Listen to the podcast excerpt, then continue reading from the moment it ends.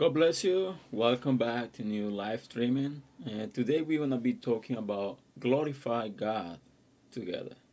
We're gonna be um, looking the book of Romans, chapter 15, verse 7 to 9. We talk about um, something uh, specific about how we can glorify God together, not as a single person, as a body in Jesus Christ.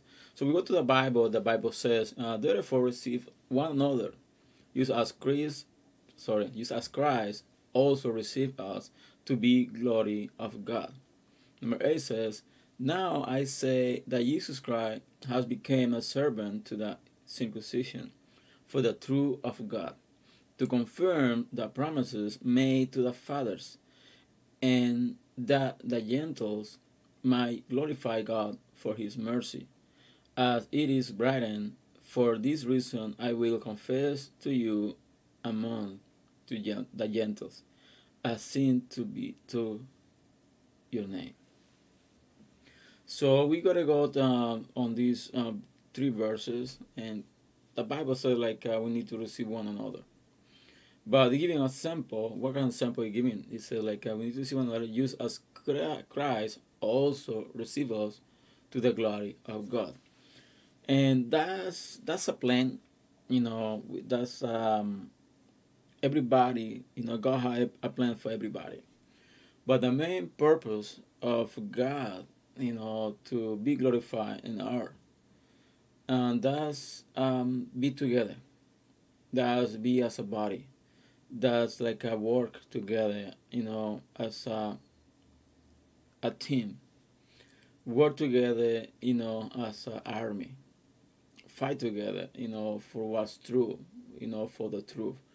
And something the Bible says in verse 8 says, like, and now I say that Jesus Christ has become a servant to the circumcision for the truth of God. Uh, we need to remember, like, at the beginning, we always know about um, when uh, Abraham was called to become, like, uh, you know, the people you know, where God was going to make his people, you know, his own, you know, nation. And something we see is like uh, he had been given like some promises to him that he was gonna get like a bigger name. Um, he was gonna like um, make like a strong country for them from him. And at the you know the beginning we saw like it was kind of like uh, something like um, unbelievable because you know Abraham was like old uh, his wife, you know, Sarah, and she was like uh, very old too. She wasn't able to like uh, to have like a child, you know. But God selected these two people, and He put all His promise on them. You know, they wanna become like a strong nation. And then uh, again, we see when Jesus Christ is in this earth, like uh, He's came from like uh, this kind of like um, promise, and that He became you know, because of um, to be able to be a servant to the circumcision for the truth of God. It's true that everybody who believes in God is gonna be saved. Everybody who proclaims Jesus Christ as his Savior is gonna be saved, gonna become son of a daughter of God. And then the verse continues so like I to confirm the promises made to the fathers. So there were promises, promises about like a, to make like a big country from them. But if we think about like a something you know rational, you know we can. That's very hard, very tough to imagine like uh, how a nation can be created for like a two old men, two old people. It was like a lady that wasn't able to you know to have a child, and a man was old.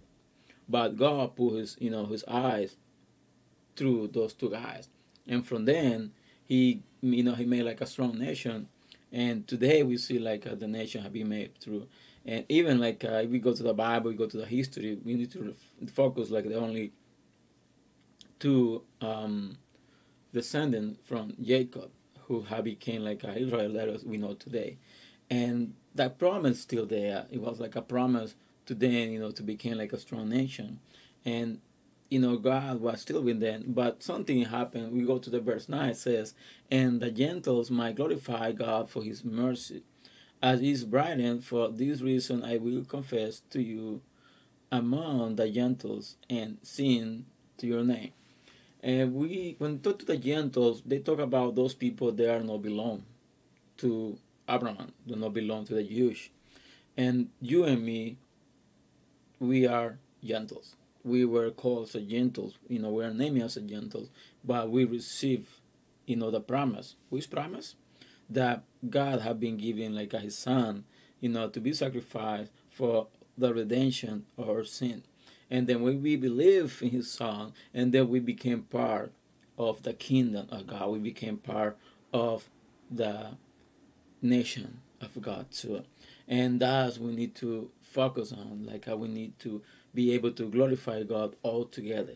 This is not about like uh, Jewish, this is not about like uh, Gentiles. This is about to all those who believe in God and believe in the sacrifice of his son. And we need to be um, always, always focused that we need to be clear is that we are the body. We are not separate people. We are not like a, you know, one part of the, like a one people or a segregated people. We are all are part of the body of Jesus Christ.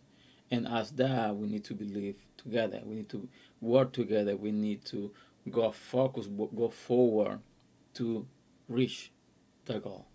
And what the goal is to get our salvation. To the end of the world, go back to where we belong to. And this is the message for today. And I have been blessed to you. I ask to share this video. And that's the case. And see you next um, next time with a new live streaming. See you next Thursday at 10 p.m.